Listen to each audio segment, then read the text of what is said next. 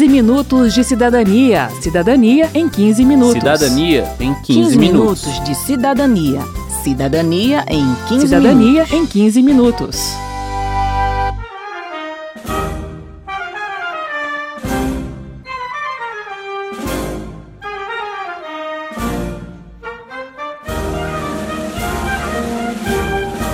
Olá a todos, este é o segundo programa da série comemorativa do bicentenário da independência. Nesta edição, 15 Minutos de Cidadania fala da Constituição Cidadã, de participação política, de controle social e de Estado laico. Eu sou Verônica Lima. E eu sou Márcio Aquilissardi. Brava gente brasileira,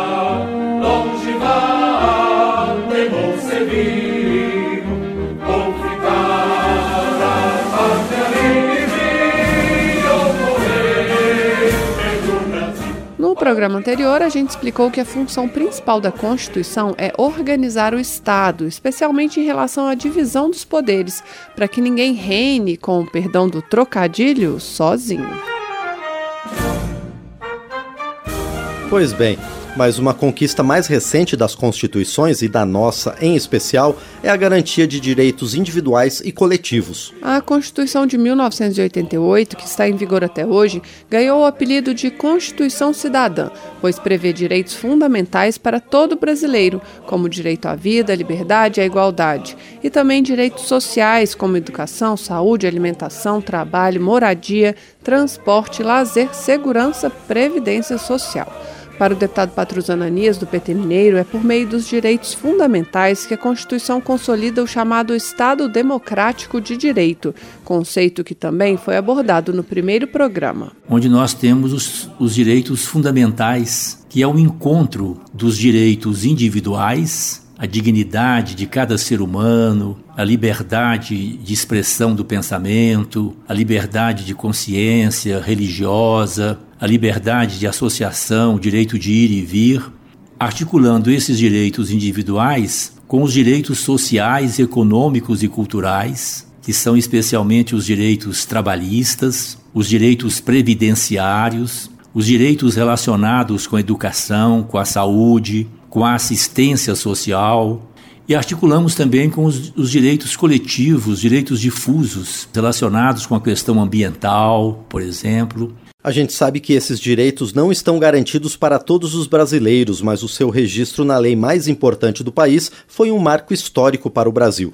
E só foi conquistado por meio de um longo e conflituoso processo de negociação política entre os diversos setores da sociedade, como o movimento de mulheres, negros, indígenas, professores, estudantes, cientistas, médicos como lembra a deputada Lídice da Mata, do PSB da Bahia, que foi também deputada constituinte, ou seja, ajudou a escrever a Constituição. Havia uma, uma necessidade, um processo de mobilização intenso, dirigido no sentido da conquista da liberdade, da conquista democrática, da realização do sonho que a, a ditadura nos tirava de viabilizar a negociação com o parlamento e o executivo, né, em torno dos direitos como também uma disposição de um Congresso que uma parte dele significativa vinha da luta por direitos, uma decisão da sociedade brasileira de não só participar, como de ter um Congresso que se abrisse à participação. Essa é uma bela lição que devemos lembrar sempre. Precisamos participar da política para conquistar as melhorias que queremos para o Brasil. Verdade. Esse exemplo nos ensina também que não somos reféns do Estado ou dos políticos. Em tempo de eleição, isso se torna especialmente importante. Quem elege os representantes somos nós. Quem cria o Estado somos nós, mas assim no plural, coletivamente. Como explica o José Antônio Moroni, do Colegiado de Gestão do INESC, Instituto de Estudos Socioeconômicos esse elemento de, dessa ideia do Estado que controla e é um Estado que é apartado da dinâmica social faz com que a gente tenha uma relação muito utilitarista com o Estado. Parece que o Estado está aí para atender os meus interesses, né? E se eu pensar o Estado como para atender os meus interesses, lógico que quem tem mais poder vai estar mais próximo do Estado e o Estado vai estar atendendo mais esses interesses de quem tem mais poder. A visão distorcida sobre o lugar do Estado acaba levando a população a se frustrar com a política, o que fortalece a opção pela não política, pelo apolítico. Nas palavras de Moroni, esse é um caminho perigoso, porque enquanto a maioria da população nega a política, um pequeno grupo fica livre para exercê-la, tomando decisões que favorecem apenas seus próprios interesses. Tudo que falamos até agora nos faz pensar que a participação política vai muito além do voto.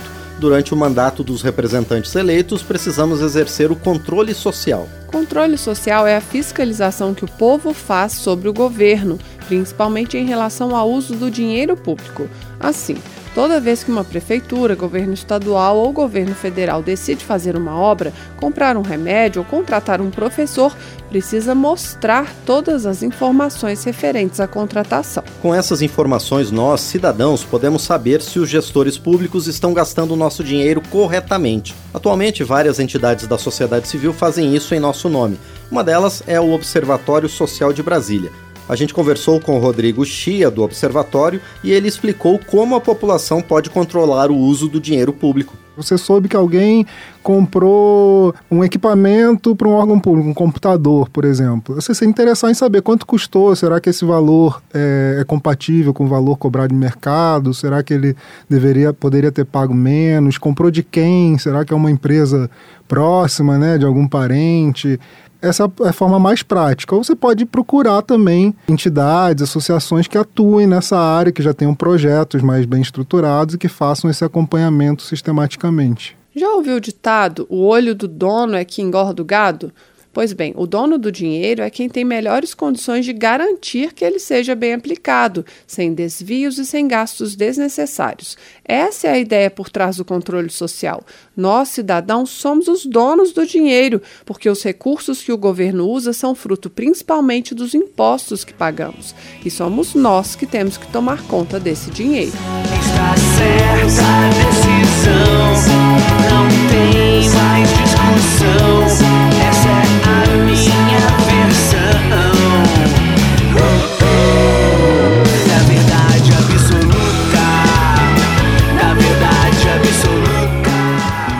Para exercer o controle social é importante você conhecer duas leis que já estão em vigor há algum tempo no Brasil: a Lei da Transparência e a Lei de Acesso à Informação. A Lei de Acesso à Informação garante a qualquer cidadão o direito de obter da administração pública informações sobre seus gastos e seu funcionamento. O Rodrigo X explica qualquer dado referente à compra pública, a processos administrativos, tudo isso é público. O cidadão tem direito de se dirigir a uma repartição ou, se tiver um canal pela internet, usar esse canal pela internet e solicitar qualquer informação sem necessidade de apresentar motivação, justificativa para aquela solicitação. Basta dizer: eu quero a informação tal que determinado órgão tem, eu quero ter acesso a essa informação. A partir daí, o órgão público tem até 30 dias para liberar a informação se não for possível fazer isso imediatamente. Caso não forneça, o cidadão pode denunciar o descumprimento da lei aos órgãos de controle e transparência da própria administração pública, como as ouvidorias ou diretamente ao Ministério Público, pois se trata de improbidade administrativa. Como toda regra tem sua exceção, a lei de acesso à informação também tem, e o órgão pode se negar a prestar a informação caso ela seja considerada sigilosa. Mas atenção, a regra é que toda informação é pública e apenas algumas são sigilosas. Pela lei, sigilosa é a informação imprescindível à segurança da sociedade e do Estado, e o cidadão pode questionar se aquela informação é de fato sigilosa. Segunda lei que você precisa conhecer é a Lei da Transparência. Ela determina que prefeituras, estados e a União tornem públicos os dados sobre suas despesas e receitas. Em geral, os gestores fazem isso por meio de portais de transparência. O endereço do portal do governo federal é transparência.gov.br. O ex-senador João Capiberibe, do PSB do Amapá, é o autor da Lei da Transparência. Ele afirma que a lei funciona como um inibidor da corrupção. Quando um servidor público ou um gestor superfatura uma compra ou um serviço ou uma obra, ele sabe que essas informações estão disponíveis nos portais de transparência e que alguém poderá descobrir que essa obra ou essa compra está superfaturada. É uma espécie de antídoto à corrupção. A corrupção acontece quando o agente público, que deveria atuar em nome de todos, atua em defesa de seus próprios interesses. Da mesma forma, a nossa participação na política tem que buscar a harmonia entre os interesses dos variados grupos sociais. Pela política, podemos chegar a acordos sobre como viver em harmonia com os diferentes, diferentes na cor, no sexo, na idade, na religião. Isso nos leva ao conceito de Estado laico. Pela Constituição, o Brasil é um Estado laico. Isso significa que ele não deve se intrometer na vida privada dos cidadãos, como a religião, a sexualidade, a estética, ou seja, em questões que são inteiramente da esfera individual. Cada cidadão é livre para professar a fé que quiser ou para não professar fé alguma. Enquanto isso, o governo respeita todas e não segue nenhuma. O Estado laico é um Estado democrático, diz o cientista social Francisco César da Fonseca. Tem pessoas que gostam de usar piercing, de pintar o corpo, tem pessoas que pintam os cabelos. Isso não é assunto do Estado. O Estado sempre vai regular. Por exemplo, no caso da tatuagem, quem vai fazer a tatuagem não pode contaminar as pessoas tem um conjunto de regras, né? É, quem pode fazer tem que ter toda uma certificação. Então o Estado está simplesmente fiscalizando e regularizando este serviço. Agora, se alguém quer se tatuar o corpo todo, é um direito dessa pessoa. E o Estado não tem nada a ver com isso. O Estado também vai intervir, explica Francisco, quando houver um problema, como uma violação de outro direito ou de alguma lei. A questão do Estado é o seguinte: quando uma opção que alguém tem pode afetar a vida do outro. Vou dar um exemplo, né? É, exorcismo, né? Há setores religiosos que fazem exorcismo, que tem a ver com o sacrifício de pessoas matar pessoas por oferecer para alguma, enfim, divindade, isso é, isso é, totalmente proibido. Por que, que o Estado tem que, eh, obrigatoriamente, precisa se ocupar deste, desta questão? Porque isso é assassinato de alguém. Então, isso efetivamente não, não, não pode. Mesmo sendo membro de uma comunidade religiosa, o deputado Padre João, do PT de Minas Gerais, defende a laicidade do Estado. Para ele, o ocupante de cargo eletivo tem que ter clareza de que seu mandato é para representar um povo e não uma religião, e sua atuação política deve partir das necessidades e dos direitos desse povo. Algo que Jesus Cristo condenou a hipocrisia porque ele sempre colocou o serviço ao próximo, a dedicação ao próximo, a dedicação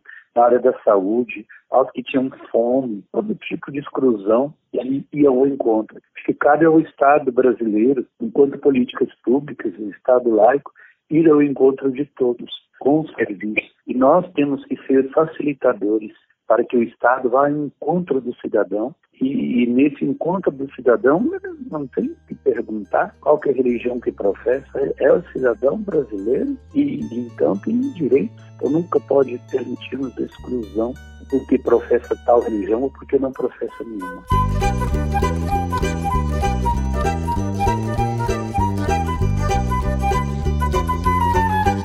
Termina aqui o 15 Minutos de Cidadania, que teve produção de Cristiane Baker, reportagem e texto de Verônica Lima, trabalhos técnicos de Marinho Magalhães, edição de Márcio Aquiles Sardi e apresentação de Verônica Lima e de Márcio Aquiles Sardi. Se você tem alguma dúvida, mande pra gente. O e-mail é rádio.câmara.leg.br e o WhatsApp é 61 999 789080. O 15 Minutos de Cidadania é produzido pela Rádio Câmara e transmitido pelas rádios parceiras em todo o Brasil, como a Web Rádio Impactos de Quaraí, no Rio Grande do do Sul. Você pode conferir todas as edições do programa no site radio.câmara.leg.br e no seu agregador de podcast preferido. Estamos também no aplicativo Câmara ao Vivo que você baixa para o seu smartphone. Uma boa semana e até o próximo programa. Até lá. 15 minutos de cidadania. Cidadania em 15 minutos. Cidadania em 15, 15 minutos de cidadania. Cidadania em 15 Cidadania minutos. em 15 minutos.